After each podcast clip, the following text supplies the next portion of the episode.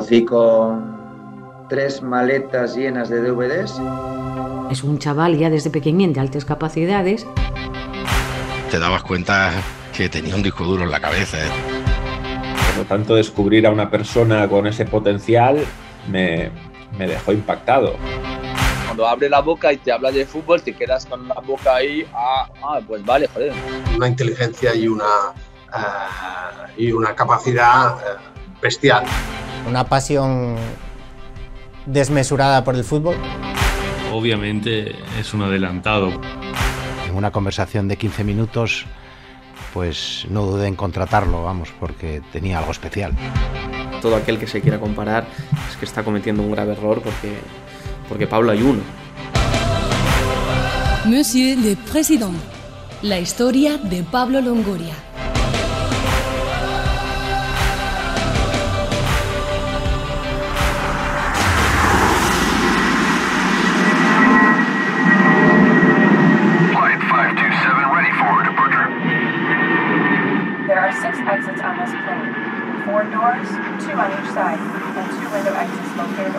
Cogí mi primer avión en, en 2004, ¿no? en mi vida. Con 17 años que lo invita la UEFA, marchamos a, a Gotemburgo a ver el partido de, de, la final entre el Marsella precisamente y el, y, y el Valencia. Un viaje muy caro, claro. Tú tenías que marchar Asturias-Valencia, Valencia-Gotemburgo, Gotemburgo, que fue con la, fuimos con la afición del Valencia.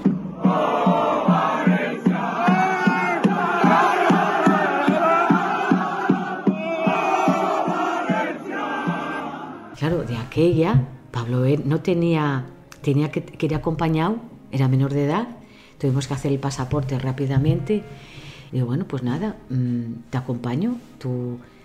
Bueno, me invitaron a mí también para acompañar al chaval. Fíjate, cuando estuvimos ahí en Gotemburgo coincidimos con Mitchell, eh, con Mitchell, el, bueno, el que fue futbolista sí. y luego entrenó y demás. Y bueno, se saludaron y demás. Y digo yo, Pablo, este no oye. Claro, yo, yo, para mí era un mundo desconocido. Digo, pero este no oye Mitchell. Sí, sí, mamá, sí, calla, hombre. Que estoy... Buenas tardes, señoras y señores. Bienvenidos a Televisión Española. Cabina de retransmisión de Televisión Española en el Estadio Levi de Cotemburgo, escenario de la final de la Copa de la UEFA 2004, Valencia Olympique de Marsella. Y el Olympique de Marsella. Michel, buenas tardes. Y luego se lo recordaba yo cuando vino para pa Valencia en, en febrero del 18 Digo, Pablo, es, es como un sueño, ¿no? No sé, hay ahí como una premonición de decir, bueno, tú primero mm, estuviste en el Valencia, que fue el equipo que ganó, y luego te vas a, a Marsella. Si las señales del destino le habían marcado a Pablo Longoria el camino hacia Italia, su primer viaje en avión le estaba indicando igualmente sus dos siguientes paradas, Valencia y Marsella, que también son las últimas hasta la fecha de publicación de este podcast. El Valencia, por cierto, se impuso al equipo francés por 2 a 0 en aquella final de la entonces llamada Copa de la UEFA, pero abandonó ya Gotemburgo para volver a Italia porque en el episodio 3 dejé a Pablo en el Atalanta. Episodio 4. La Universidad Italiana y la conexión Valencia-Marsella vía Gotemburgo.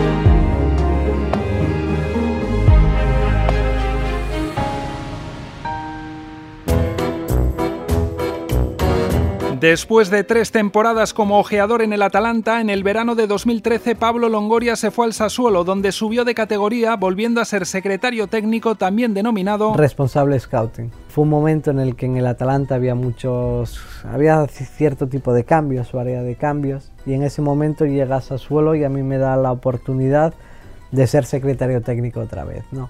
En esos momentos el Sassuolo estaba camino de la primera división, tuvimos esas primeras conversaciones, un nuevo director deportivo que llegaba al club, Giovanni Rossi. Y de nuevo Javier Ribalta fue clave en otro movimiento italiano de Pablo. Javier me puso en contacto con Giovanni Rossi porque trabajaban juntos en la, en la Juventus y fue en base a eso donde hice una relación de amistad y de confianza con Giovanni Rossi. Cuando yo fui a Sassuolo tenía 26 años, cuando, cuando al fin y al cabo firmo por el Sassuolo alguien que es italiano, que trabaja en Italia, tu primera experiencia como director deportivo de Giovanni Rossi en primera división, tu persona de confianza, haces que sea un chaval españ encima español de 26 años, es, es mágico, ¿no? De tener esa confianza de que alguien apueste realmente tanto, tanto por ti. Begoña Longoria recuerda con cariño aquella etapa en el Sassuolo, una localidad del norte de Italia muy cercana a Módena, donde Pablo fijó su residencia. A mí Módena me encantó,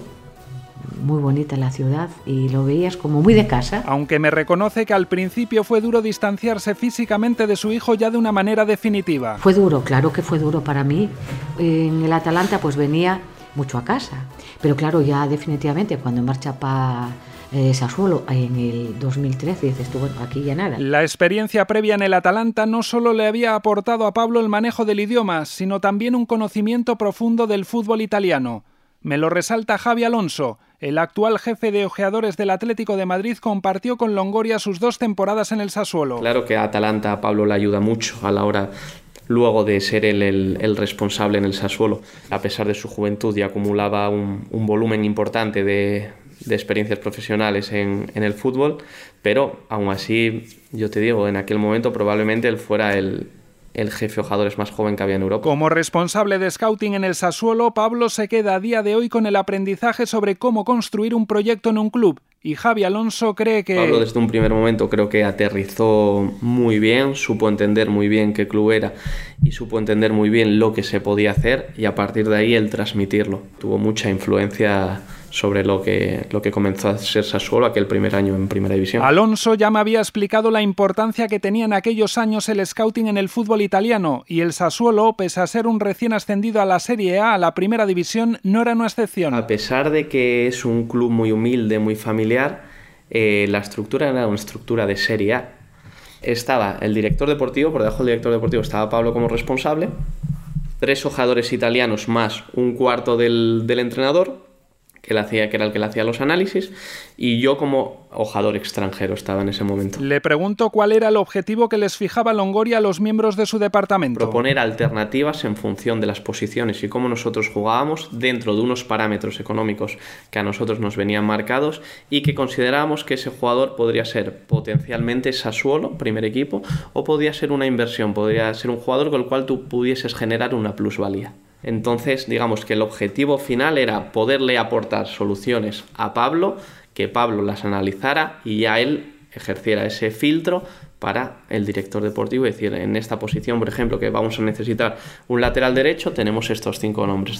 Dentro de estos cinco, yo considero que estos tres son los que más se adecúan a lo que nosotros necesitamos. Javi Alonso, también asturiano, tenía 22 años cuando Pablo Longoria apostó por él le pido que me cuente cómo se conocieron y cómo surgió su vinculación profesional. La historia con Pablo comienza allá por, por 2013. Eh, yo me encontraba haciendo un, un máster de análisis de, fútbol, análisis de, de, especialidad en el entrenador analista. Y a mí me comentan la posibilidad de, de sentarme en una mesa a tomar un café con Pablo y que él me pueda proponer ideas, cómo puedo mejorar yo en, este sentido. Aquel día, en aquella conversación, eh, mi vida cambió. La persona que propició ese primer encuentro entre ambos en una cafetería de Gijón es la mujer de Pablo, a su vez prima de Javi. Ella siempre estaba, tú eres un enfermo de esto del fútbol. Eh, yo conozco a Pablo que es otro enfermo. Eh, ¿Por qué nos tomáis este café? Él me comenta la posibilidad de, de dice, mira, yo tengo que ver una serie de partidos este fin de semana, pues, ¿qué te parece si, si me los analizas, si los comentamos y, y, a ver qué conclusiones sacamos? Y me puse 24 48 horas a ver todo el volumen de partidos que él, que me había marcado. Entonces, en ese momento yo le envío lo que yo consideraba y eh, nada, prácticamente a las 24 horas me llama y me dice, ¿qué haces, qué haces el próximo fin de semana? Y me dice, cógete, cógete un vuelo a Módena que, que, tengo una cosa para ti. Yo me desplazo hasta Sassuolo y él me comenta el proyecto que tiene en Sassuolo. Él justo acaba de firmar como, como Chief Scout y me cuenta la idea que tiene de cara al departamento.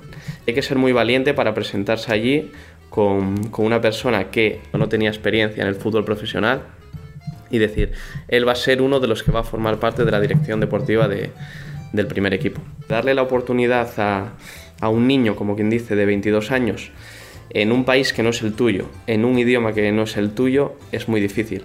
Y así fue como, cómo comenzamos Pablo y yo. Y si en su adolescencia Pablo fue un adelantado en el tema de las antenas, los grabadores y el uso del Big Data, años después, estando en el Sassuolo, también quiso anticiparse a lo que podría llegar en el ámbito del análisis para mejorar el rendimiento deportivo. Él tiene muchas ideas que, que quiere ejecutar y que constantemente está buscando la forma de, reinventarse. Allá por 2012, por 2013, él ya tenía en su cabeza la incorporación de un matemático y un estadístico dentro de la dirección deportiva.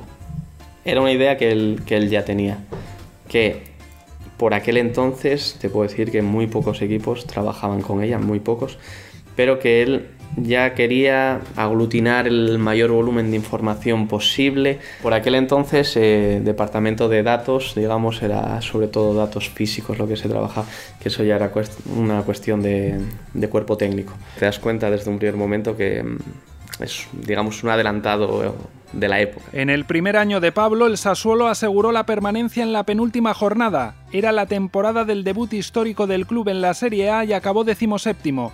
Ya en la siguiente mejoró esa posición y concluyó decimosegundo, un buen balance en las dos campañas en las que Longoria trabajó en ese club. Tanto él como todos los que ahí estábamos fuimos evolucionando con lo que era el club. El club fue dando pasos importantes también y el Pablo que llega a Sassuolo el primer año no es el Pablo que sale de Sassuolo a la Juventus el, el tercer año. Es un Pablo eh, mucho más reflexivo, es un Pablo mucho más completo, es un Pablo que está perfectamente preparado para la etapa siguiente que le esperaba.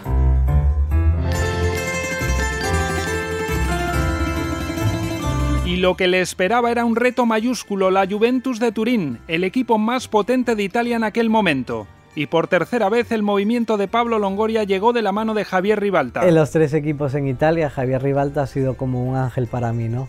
Es un amigo, es un hermano, pero sobre todo es una persona que me ha dado tanta confianza y ha creído tantísimo en mí que es la persona que me ha llevado al máximo de mi confianza y a creer en, mí mismo en el fútbol. Y lo ha demostrado porque él ha dado su palabra y su compromiso de recomendarme a diferentes clubes, incluso el de contratarme junto con Fabio Paratici para, para, la Juventus, ¿no? Rivalta, que había sido ojeador del Torino y del Milán antes de conocer a Pablo, también fue escalando de manera brillante en el calcio italiano.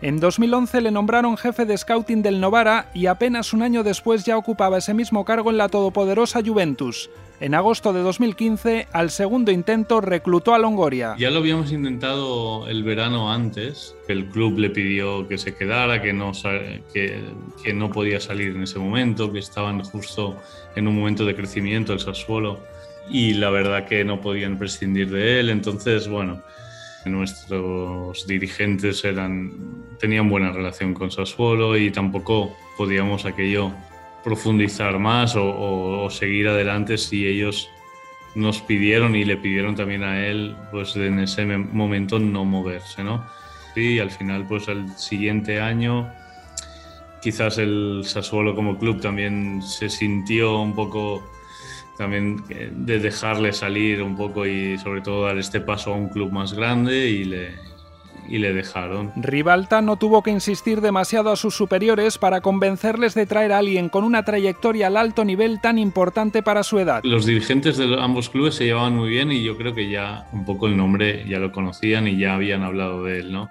Fue fácil también con su experiencia y su edad y si venía de mí pues, pues es algo que, que era aceptado ¿no? por, por los dirigentes nuestros conocer el país, el idioma y la liga y todo cómo funciona todo el fútbol aquí, pues sí que ayudó mucho. La verdad es que ahí está el resultado, ¿no? Dominado ya el italiano, Pablo ya pensó en posibles necesidades futuras durante su etapa en Turín. Yo todos los días me levantaba en Torino a las cinco y media de la mañana. Tenía una hora de francés y una hora de alemán. Para antes de empezar a trabajar, que llegábamos siempre a Vinovo, ocho, ocho y media, siempre daba dos horas de, de, clase antes de eso porque yo quería formarme, porque no me voy a cerrar puertas por una cuestión de, de, los idiomas. Cuando la gente se levanta, él ya ha hecho una hora de alemán y una hora de francés vía Skype. Es una anécdota, pero es un ejemplo ¿no? de, de lo trabajador y de lo organizado que es. En la Juventus, 24 horas trabajando y tal, lo mejor quedabas tú eh, durmiendo y sonaba el teléfono y empezaba a hablar.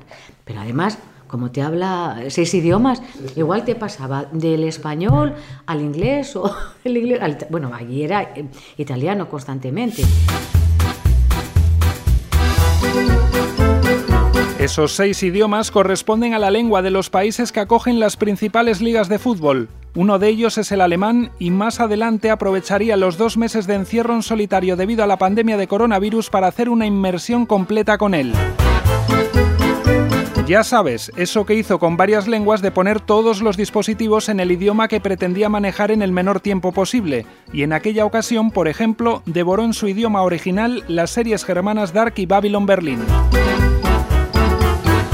Tras este fugaz viaje en el tiempo, retomamos la etapa de la Juventus, a la que Begoña Longoria sitúa actualmente en un lugar especial. Cuando fui a Turín lo vivimos muy intensamente, porque como el estadio era grandioso y, y la gente, y conoces a los futbolistas, luego conoces a la afición. Y en su estreno en ese estadio grandioso tuvo una anécdota que me cuenta a día de hoy con una sonrisa. El primer partido que vimos que él estaba fuera, estaba en, en Sudamérica, oye, no me parece que jugaba con el Sevilla. Llovía mogollón, mogollón, mira. Y entonces cogimos una mojadura que antes de eh, eh, entrar en el, en el campo tuvimos que ir a secarnos en los baños poniendo la, la, la, cabeza con el pelo pengando en los secadores que ponen los baños, diciendo, claro, tú hablas español, los demás eran italianos, no te entienden nada, diciendo, bueno, esta se trastornó.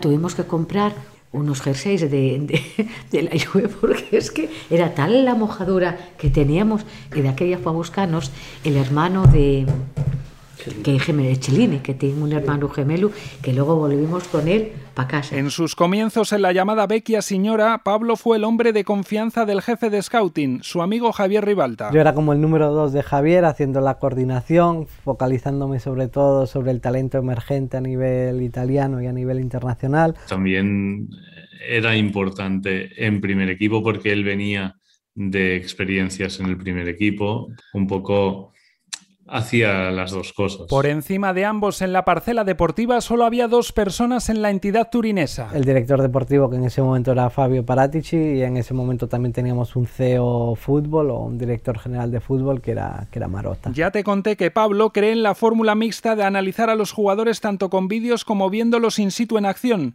pero también va más allá a la hora de conocer en profundidad a aquellos futbolistas apuntados como destacados en esos cuadernillos que siempre le han acompañado. No solo en una charla, no solo en, en una comida, en una cena, sino que él trata, por ejemplo, de coincidir con ese equipo en ese hotel y ver cómo se relaciona con los demás compañeros, cómo trata al entrenador, cómo que desayuna, que no desayuna y complementar toda esa información. O sea, que no es solo un proceso de visionado en directo, en el vídeo, sino que busca un poco más un proceso mucho más integral. Era un observador, un observador permanente, lo que hace, con quién se relaciona y demás. Tú tienes que saber eh, cómo entrena, con quién se relaciona, de dónde viene, eh, si habla el idioma, eh, si tiene algún problema en su entorno familiar, porque todo eso le va a afectar en el día a día una vez que tú incorpores a ese jugador. Porque en función de dónde tú estés, del entrenador que tú tengas, del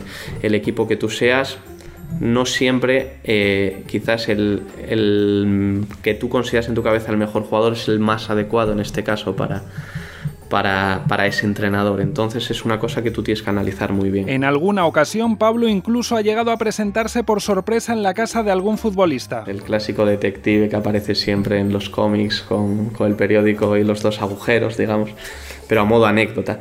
El objetivo de, todo esto es ver al jugador en su comportamiento natural, tanto dentro como fuera del campo. Sobre todo con los chicos jóvenes, pues su agente, hoy te va a venir a ver alguien de, de este equipo. El chico ya su actitud ya cambia, porque muchas veces incluso ya lo ves tenso en el desayuno, que ya está dándole vueltas a que hoy me vienen a ver, luego en el partido quiere agradar y quiere hacer cosas que quizás no le correspondan, y luego está el caso opuesto, que sabe que lo están viendo y que disfruta. Ribalta me confirma un ejemplo concreto de este tipo de seguimientos exhaustivos. Longoria estuvo una semana en Buenos Aires detrás del uruguayo Betancourt, entonces centrocampista del Boca Juniors.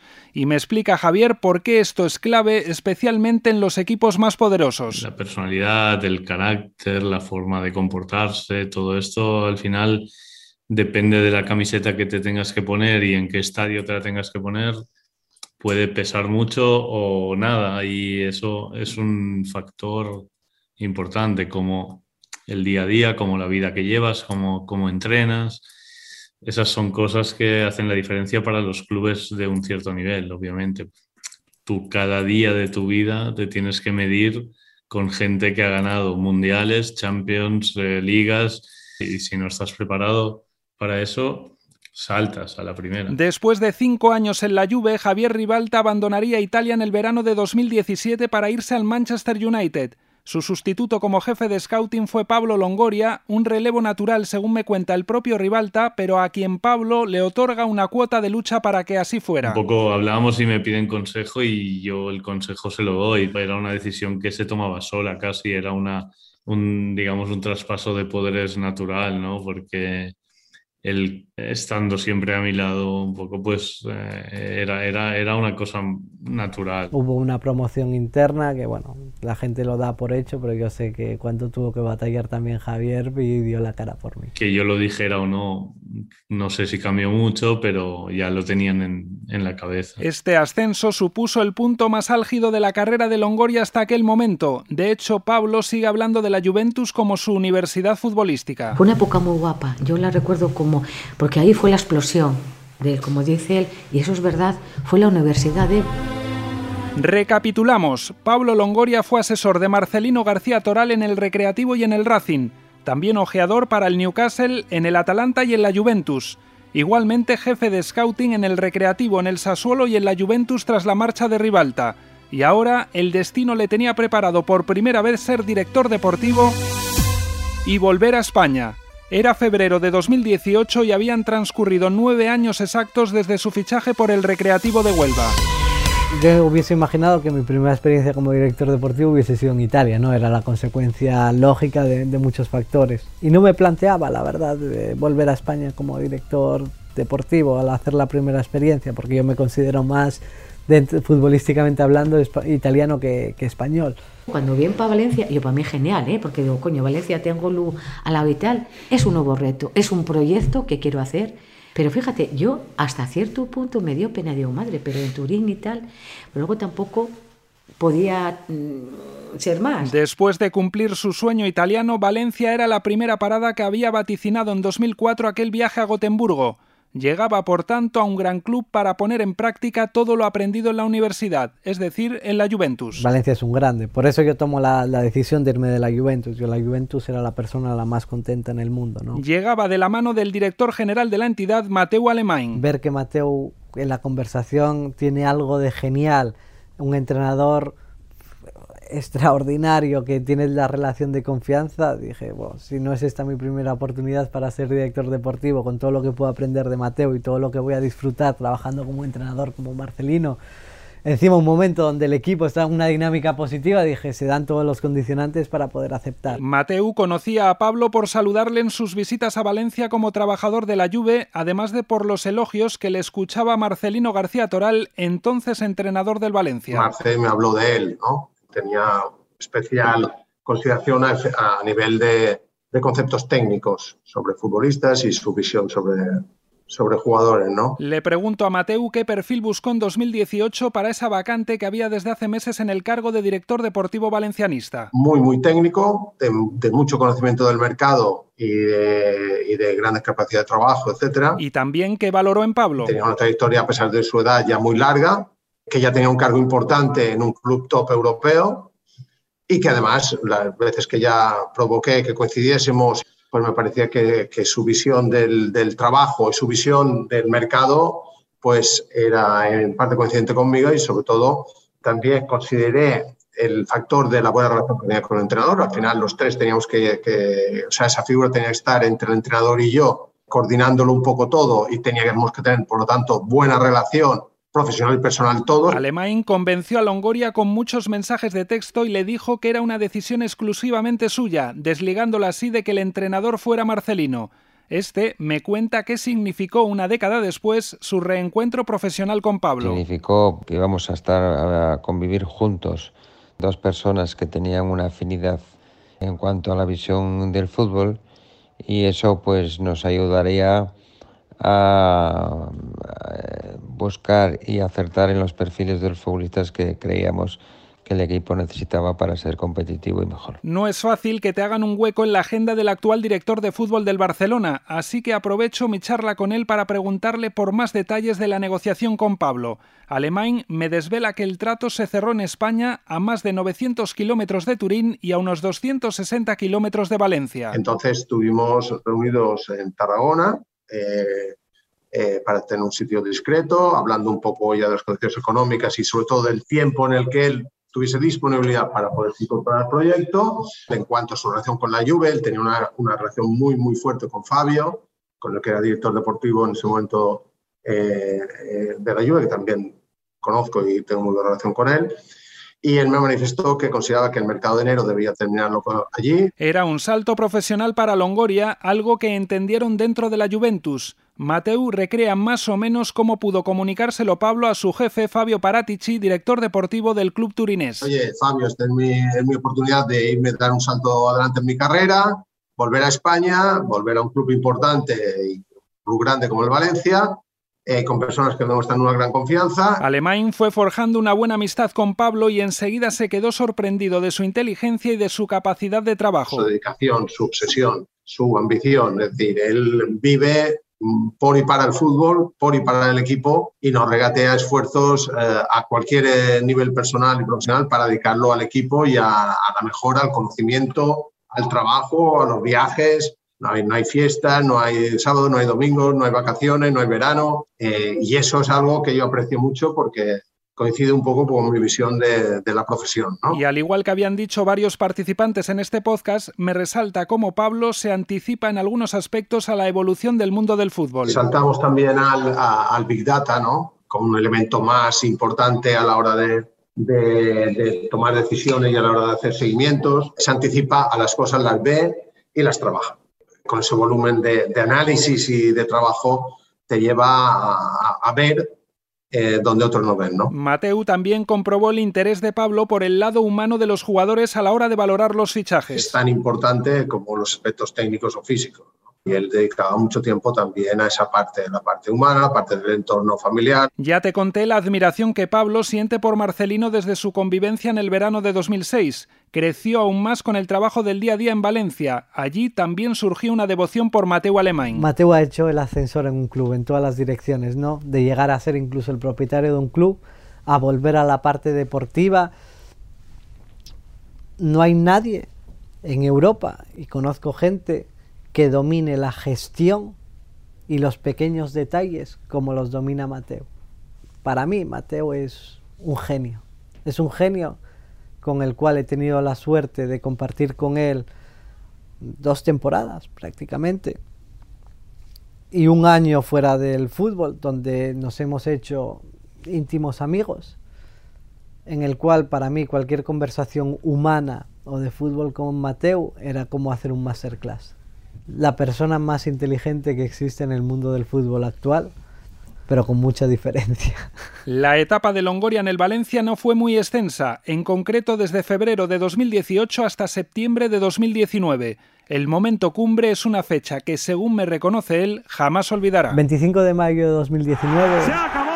¡Ha ganado el Valencia! Para mí es un día mágico, seguramente yo siempre lo diré, es el mejor día de mi vida. Y consigue el título 11 años después. 11 años después. Retransmisión de televisión española. El Valencia conquista la final de Copa. Porque es la consagración de tres amigos que han luchado por un proyecto y con un grupo de jugadores que era increíble. El Valencia se impuso por 1-2 al Barcelona. Marcaron primero Gameiro y Rodrigo, pero un gol posterior de Messi provocó la incertidumbre y los nervios para los valencianistas en los últimos 20 minutos de partido. Que digo, ay madre, que acabe, que acabe, que acabe, porque a lo mejor hasta el Barça empataba. Ese título de la Copa del Rey supuso el estreno del palmarés de Marcelino. Para mí en concreto el primer título. Y fue especial para Pablo, siendo la recompensa a muchos años de sueños, trabajo y sacrificios, tanto suyos como de su madre Begoña. El triunfo de Pablo es el triunfo mío. Y oye, mira, yo salté yo tenía que bajar a ver al mi y abrazarlo, porque digo, es que esto para Pablo es, estaba tan emocionado, eh, tan emocionado, aquello era, que no, respiré, conseguí. Después de la alegría en el estadio Benito Villamarín de Sevilla, escenario de aquella final, uno de los autobuses que trasladaba a familiares y algunos jugadores del Valencia tuvo un pequeño susto. En ese autobús iba Begoña. Tuvimos un accidente. Bueno, Pablo no iba en ese, en ese autobús, pero la copia bajaba en ese autobús y íbamos a Jaén, me parece, a un hotel y el autobús, bueno, pues había un coche medio a la carretera y dio unos cuantos bandazos y bueno, no pasó nada, pero pudo pasar. Y la copa, pues rodando por ahí. Luego se lo comentábamos a Pablo y dice, ¿y la copa? Digo, no, la copa está intacta y tal, que luego, bueno, pues la verás aquí en la vitrina y demás. ¿Quién iba a presagiar que cuatro meses después de aquel éxito, en septiembre de 2019, el dueño del club iba a decidir prescindir de los artífices? Marcelino García Toral y Pablo Longoria abandonaron el club vitoreados por aficionados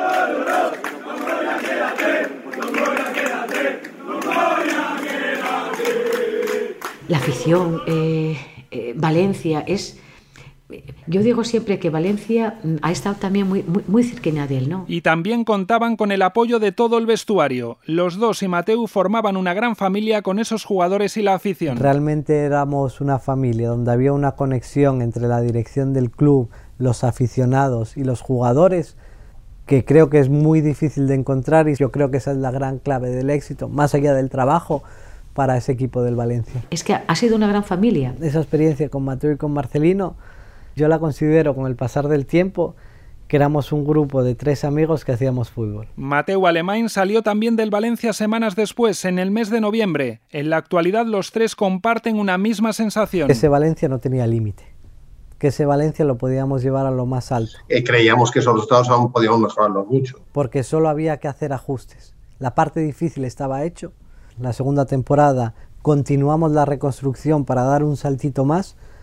La tercera temporada, que era la temporada de ajuste, creo que esa temporada de ajuste la hubiésemos podido realizado en un momento donde sabíamos las dificultades que iba a tener Barcelona, Real Madrid y Atlético de Madrid. Todo hacía indicar que el equipo iba creciendo y no solamente teníamos, creo que esa creencia nosotros tres, sino lo que es más importante, los futbolistas, la plantilla del Valencia que creían que se creían capaces de ganar a cualquiera. Yo creo que todos en el fondo de nosotros, Marcelino, Mateo y yo, teníamos la sensación de que ese año hubiésemos podido estar luchando por estar arriba del todo en la clasificación. Por eso la frustración de la salida. El cariño de Pablo hacia Valencia se mantiene intacto en la actualidad. Allí pasó el periodo que estuvo inactivo hasta que se incorporó a su siguiente club y allí sigue acudiendo cada vez que tiene ratos libres en su apretada agenda. Yo tengo todavía mi casa en Valencia y siempre que intento desconectarme voy hacia allí porque las sensaciones que he vivido allí han sido sensaciones muy bonitas. Son momentos que te hacen amar el fútbol y te hacen amar la, profesión de dirigente de un club de fútbol. Desde septiembre de 2019 hasta agosto de 2020 dejó de sonar tanto su teléfono. Pablo Longoria aprovechó esos meses de inactividad para descansar y desconectar. Le ayudaron el golf y el surf, dos de sus otras pasiones. Pero echaba de menos el fútbol, la tensión, la adrenalina, esa que le impide apenas dormir antes de cada partido y también después, especialmente con las derrotas. Esas noches de desvelo las suele utilizar para ver otros encuentros y analizar jugadores, Aquellos meses de inactividad pasaron lentamente, en gran medida debido a la pandemia, pero finalmente llegó el mes de agosto de 2020.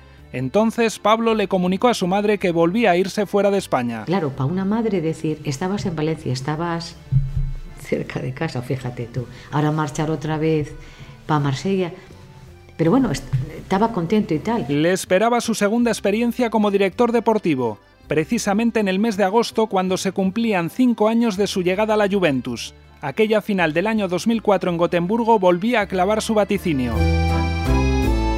Pablo Longoria sucedió al también español Andoni Zubizarreta al frente de la planificación deportiva del Olympique de Marsella, el único club francés con el título de la Liga de Campeones en sus vitrinas.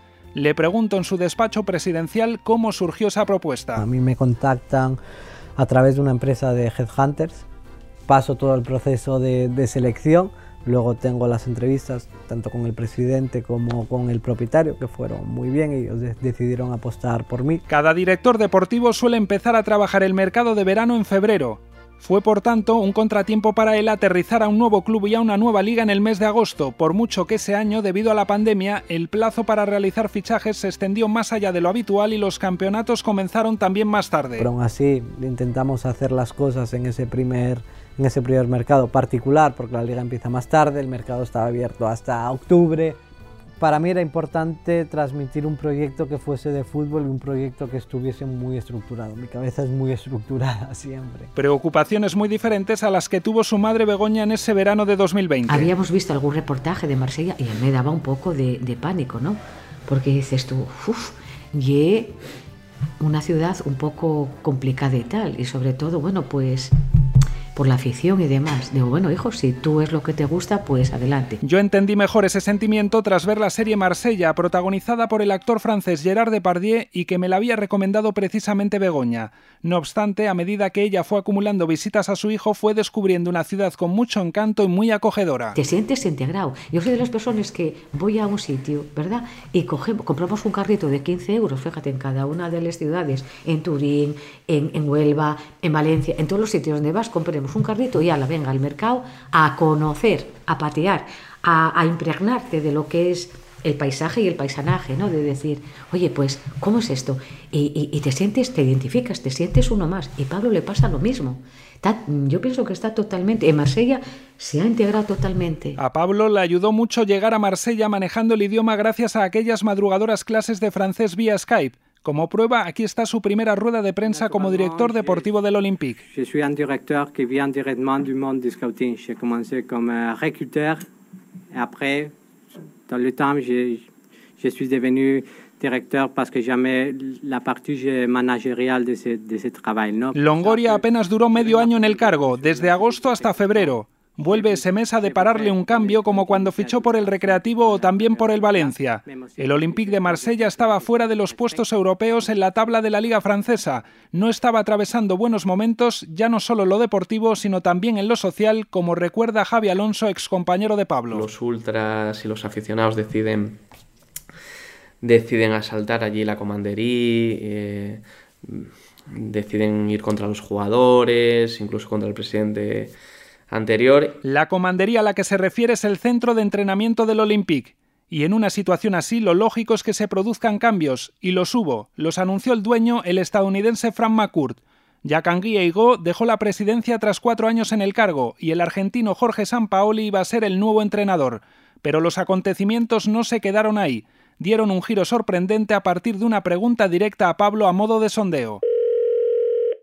Yo tuve una llamada sobre todo un poco de todo el board del club y de la propiedad. Ellos me preguntan si yo me veo capacitado para hacer algo más. ¿no?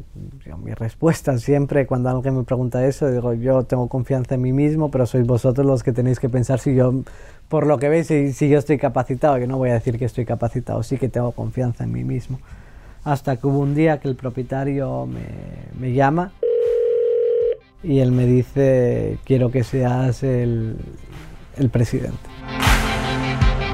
Así llegó Pablo Longoria a ser nombrado con apenas 34 años presidente del Olympique de Marsella, y así te he contado yo durante cuatro episodios todo su recorrido profesional y personal hasta ese 26 de febrero de 2021. No te vayas aún, estoy pensando que tal vez tengas tantas ganas como yo de saber desde dentro y con detalle cómo es ser presidente y cómo le ha ido durante sus dos primeros años en el cargo. Pues bien, te anuncio una sorpresa final. Volveré en 2023 para contártelo junto a todos los protagonistas que has ido escuchando en el podcast. Suscríbete para no perderte el desenlace. Monsieur le Président. La historia de Pablo Longoria. Una producción de la agencia EFE en exclusiva para Podium Podcast. Montaje de Paco Minayo. Idea original, entrevistas, redacción y locución de Pablo Gómez y todo ello con la coordinación del Departamento Audiovisual de la agencia EFE. Agradecimientos a todos los que han participado con sus testimonios, en especial al Olympique de Marsella y a Pablo y a Begoña Longoria.